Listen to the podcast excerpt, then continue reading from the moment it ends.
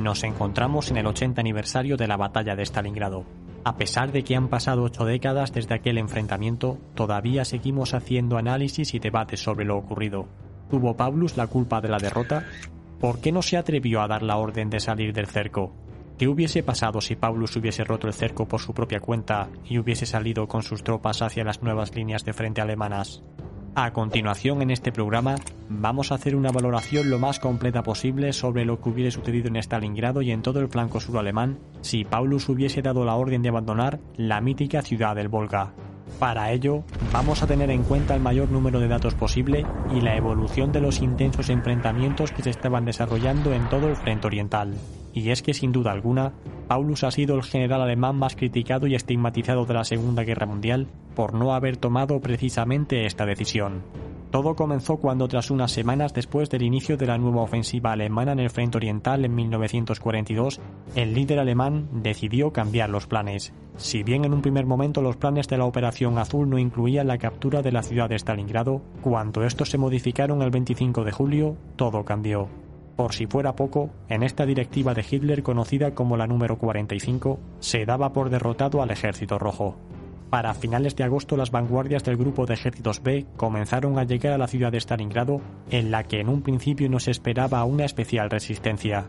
Por paradójico que resulte, su avance se vio retrasado por la falta de suministros debido al colapso logístico y por las malas carreteras de la Unión Soviética.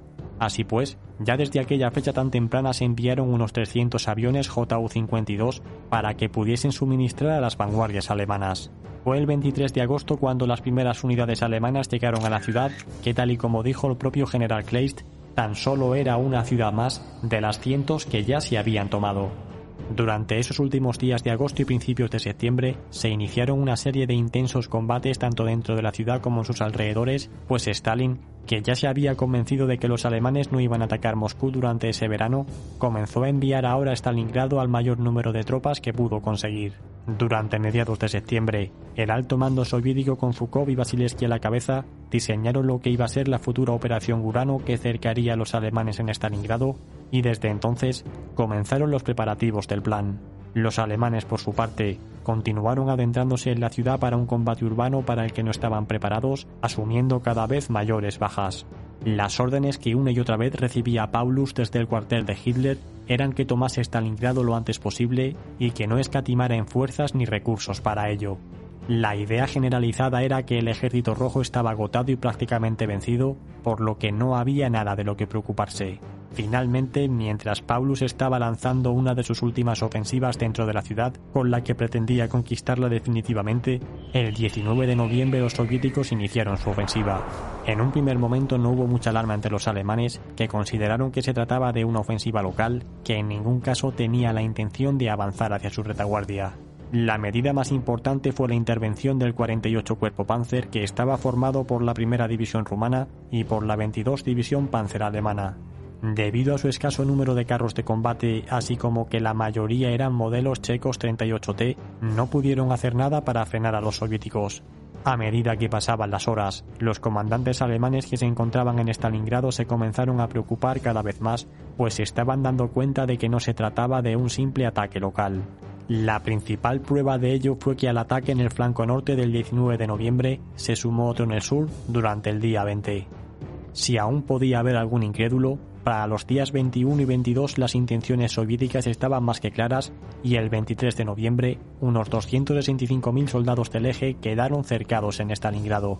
Esta fue la primera ocasión en la que Paulus pudo haber dado la orden de evacuar la ciudad y juntarse con el resto de las fuerzas alemanas que quedaron fuera, pero no cabe duda de que hubiese sido algo precipitado. En aquellas fechas se desconocía la magnitud de la ofensiva y las consecuencias que iba a tener en el futuro. En esta ocasión, este acontecimiento se había producido en el sector principal alemán, allí donde más fuertes se suponía que eran, y no había ningún motivo para pensar que en unos días no podrían revertir la situación. Así pues, haber abandonado la ciudad en aquel momento hubiese sido un acto algo precipitado y hubiese significado perder todo el sacrificio que el ejército alemán llevaba haciendo en la ciudad durante meses. Ni que decir tiene que todas las órdenes que estaba recibiendo Paulus desde el cuartel de Hitler era que se mantuviese firme en la ciudad y que pronto solucionaría la situación desde fuera. Como todos sabemos, Uno de los principales problemas que tenía Paulus era que si no eran capaces de hacerle llegar suministros por vía aérea, sus tropas iban a sufrir un debilitamiento total en muy pocas semanas. Otro dato a tener en cuenta es que el ejército de Paulus se encontraba sentado en el territorio y se estaba preparando para pasar el invierno allí. Esto quiere decir que no tenía una capacidad de reacción rápida como un ejército que se encuentra en una fase de avance o reserva móvil. Además, se habían desprendido de los caballos que ya no necesitaban para moverse, por lo que ordenar una rápida movilización de sus tropas era muy complicado. Así pues, y teniendo en cuenta de que aún no se podía hacer una completa valoración de la situación, lo mejor era aguantar un poco hasta encontrar la mejor solución. Esta llegaría unos 20 días más tarde cuando el grupo de rescate de Manstein pudo llegar a situarse a unos 50 kilómetros de las tropas cercadas en la ciudad. Aunque en esta ocasión todo indicaba que Paulus tomaría la decisión de salir al encuentro de Manstein, finalmente el comandante del sexto ejército decidió ser fiel a las órdenes enviadas por Hitler y se mantuvo fijado en la ciudad. Si bien hoy en día podemos valorar que la mejor opción para salir del cerco hubiese sido durante los últimos días de noviembre debido a que conocemos el resultado final, lo más seguro es que de haber estado allí presentes hubiésemos escogido esta segunda opción durante el 14 o el 15 de diciembre. Es precisamente aquí donde vamos a valorar lo que hubiese pasado en el caso de que las unidades de Paulus hubiesen evacuado la ciudad tras darse cuenta durante casi tres semanas que su posición estaba perdida y que sus tropas estaban debilitando mucho debido a los escasos suministros que la Luftwaffe podía hacerles llegar, Paulus decide que tiene que salir de allí. Si bien las órdenes recibidas son las de que tiene que aguantar hasta el final, Paulus tiene que preparar a sus tropas para romper el cerco y reunirse con el grupo de rescate sin que le llegue la información al alto mando alemán. Esta sin duda alguna es una decisión muy difícil porque tienen que abandonar mucho material y armamento que no van a poder transportar, así como a soldados heridos y debilitados que es posible que retrasen mucho la operación de ruptura. Para inicios de diciembre, el área que controla los alemanes en las inmediaciones de Stalingrado es enorme y sus tropas se encuentran dispersas por todo el perímetro, por lo que tienen que ceder gran parte de este territorio para poder reagruparse. No cabe duda de que va a ser una operación muy complicada, pues los soldados se van a ver luchando en mitad de la estepa rusa sin prácticamente apoyo de equipo pesado ni aviación. El número de bajas que se estima va a ser altísimo, pero aún lo será más alto si permanecen en la ciudad. El 12 de diciembre se inició la operación Tormenta de Invierno con la misión de llegar hasta Stalingrado. En este momento Paulus tenía dos opciones. La primera es iniciar su ataque desde la ciudad ese mismo día o dejarlo para unos días más tarde y así dar un poco de tiempo al grupo de rescate para que recorten la distancia. Debido a que la segunda opción es más favorable para los hombres de Paulus, el general alemán se decide por esta última. Para ello, Paulus ha dividido a sus fuerzas en tres, formando algo parecido a un triángulo. El vértice occidental será el encargado de romper el frente, mientras que contará con dos alas que lo protegerán de los previsibles contraataques soviéticos. Todos estos movimientos de reagrupación intentan camuflarse como una mejora de las medidas defensivas de cara al alto mando alemán. Aún así, es inevitable que una vez que las fuerzas de Paulus inicien la ruptura del cerco, Hitler se termine enterando. Así pues, su primera medida es destituir a Paulus y dar la contraorden de que el sexto ejército vuelva a Stalingrado. Debido a lo caótico del momento y confusa situación, él mismo asume el mando del sexto ejército mientras se busca un candidato al que enviar a la bolsa de Stalingrado para que cumpla con las órdenes. La realidad es que en ese momento nada ni nadie puede parar lo que ya se ha iniciado y unos soldados que saben que sus esperanzas de sobrevivir son nulas y se quedan en la ciudad, continúan con su ataque en dirección oeste.